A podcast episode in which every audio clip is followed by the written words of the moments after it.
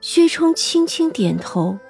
他以往二十年从未想过这样的事，可自打认识了三娘，好像什么事都能接受了。周娘子伙同丫鬟婆子杀夫的事很快就结案了，周娘子凌迟，丫鬟腰斩，婆子砍头，那周旺自然也是跑不了的，光是一条与人通奸也足够他流放了。得了消息。周旺的老娘当场就晕过去了，周旺还没有被流放出去，他的老娘就先死了。不过想想也不亏，周旺能有今天的性子，这位老妇人也是功不可没的。一念之差，害了诸多人的性命，不过事已至此，也算尘埃落定了。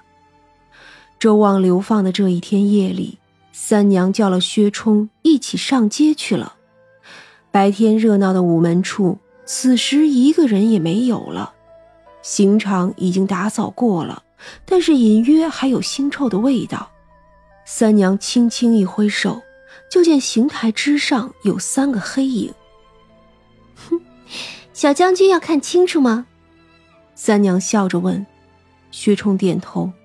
三娘就走得近了些，又是一挥手。那三个黑影就渐渐形成了人的样子，一个是浑身只有骨头架子，一个是没了头的，还有一个是上下两截的。他们如今都是魂体了，却好像还在重复生前的痛苦。他们扭曲的尖叫着，声音刺耳而尖利。三娘啧了一声，随手拿出来一根竹管。就将那三个扭曲的鬼影子装了进去。回吧，这三只生前受了这般的刑罚，自然心有不甘的。既然没有消散，就难免为祸。我这么做也算是有始有终吧。嗯，三娘是个好人。三娘就笑了，也不做解释。回到了无畏馆里，她只挥手将那竹管丢进了墙壁。那墙壁像是水面一样波动了一下，下一刻就见一个狰狞的鬼影一闪而过。他头有尖角，身长两丈，浑身青黑，面目可憎。他手里正拿着那竹管，对着三娘行了一个大礼：“多谢三娘。”三娘摆了摆手，他就消失不见了。薛冲抿唇又松开。那是地府的鬼差吗？嗯，算是吧。这种罪孽深重的鬼魂，我可没有心情去送。反正他们下辈子都是要做畜生的。哦，那三娘早些休息，我回去了。哎，等一下。三娘说着，从袖子里掏出了一个小荷包，这里面的手绳带好，去吧。薛冲点头接了。揣进了怀里。回到家里，他掏出了那根手绳，黑色的丝线缠绕着一根不知是什么材质的线，虽然同为黑色，却有一种说不出的光泽。那光泽并不算太亮，但是却有一种奇异的光泽感，戴在手腕上很是合适。薛冲在无人的地方笑了起来。第二天一早，三娘就听见了一阵叽叽喳喳的鸟叫声，抬头一看，就见那合欢树上的鸟巢里，四五个鸟蛋，有三个已经破了壳了，其中最胖的一只叫得最响亮。鸟妈妈拿着虫子给三只雏鸟喂食，那只最胖的却怎么也不肯吃，只是扯着嗓子在叫。三娘好笑，一个跃步上去，坐在了那儿。两只大鸟看他来了，竟也没有跑。他们虽然还没有开灵智，可与三娘在一起久了，也是有些灵气了。三娘伸出手来，将那只最胖的鸟儿捏在手里。哼，你倒是有意思，这就不肯吃虫子了。他又对着那两只大鸟摆了摆手。既然他不肯吃，那就养在下面吧。说着，将那鸟抱了下来，就在屋檐下挂了一个篮子。篮子里头铺着一块垫子，再放上一个小碗，抓了一些灵米，再一小碗水。那雏鸟还站不住，但是吃的倒是欢快。大鸟偶尔飞过来看看，偷偷含了几粒灵米给另外两只小雏鸟吃，而三娘呢，只当看不见。这灵米不过是山里随处都能种植的东西，并不值钱。只是这几只鸟雀还算凡间的鸟儿，吃多了容易爆体罢了。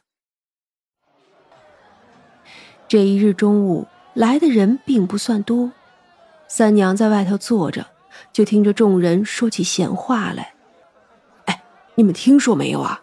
前几日在午门外头杀了的那三个女的，如今呀，全都化作厉鬼作祟了。好些人都说遇见了，多吓人呐！哼，就那几个不要脸的，还好意思呢？哎，我也听说了，说是那慈安寺的大和尚都下山了，这大师们都有灵通的，还是早些抓了的好。众人在那里你一言我一语，三娘有点愣，他还能失手了？于是丢下东西回到后院，在那墙上轻轻敲了三下。那天晚上的鬼差就冒头了。大太阳下，他有点不适应的眯了眼睛。三娘有何吩咐？我那天给你的三个鬼跑了。啊，哪能啊？都在地狱里受苦呢，服刑完了好投胎呀。下面的地方哪儿能跑了呢？牛头鬼挠头。哦。那没事了，三娘摆了摆手，那牛头鬼不知所云的要走了。胡大娘听见动静出来道：“这外头说的呀，一个是骨头架子鬼，一个呢是两节鬼，还有一个呀是无头鬼，嘿，说的跟真的似的。唉，是真的。”那小皇帝镇不住场子呀！算了，与我们无关，我可不想管。嗯，是啊，倒是三娘，你那小将军不日就要出远门了，不过有你的守绳在呢，他呀，想必也不会出事的。嗯，我去看看他。去吧，去吧。胡大娘捂着嘴笑了起来。外头作祟的鬼是没有看着，不过三娘却送走了刘婆婆。她看了蒋家之后，也就放了心，陪伴了孩子几天之后，就来找三娘了。她呀，自然是千恩万谢。三娘不说孩子的生父生母为何人，那蒋家也就不问了。所以没有人知道，那前几日凌迟的就是孩子的生母。那样的人也不配孩子惦记呀。刘婆婆一生孤苦，但是心地善良，也做了不少好事，前世的罪孽也差不多圆满了。来生做人，小时候苦，而成婚后就一年比一年好了。薛冲在府里接了圣旨，要他做送亲的将军，护送出云长公主和亲荣族。虽说朝中之人忌讳薛将军，但是要去和亲，他去送嫁却是极好的。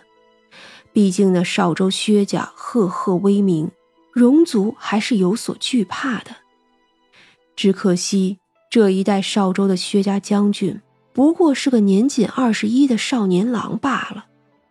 三娘想给他做点干粮吧，虽然小将军肯定不缺食物，但是他做的总归还是不一样的吧。屋檐下的小雀睡醒，叽叽喳喳在那儿叫着。他吃灵米比两个兄弟姐妹多，自然长得也快。不过三两天的样子，他就已经胖了一大圈了，也能站稳了。三娘伸手在他头上揉揉，你看有人替你和亲去了。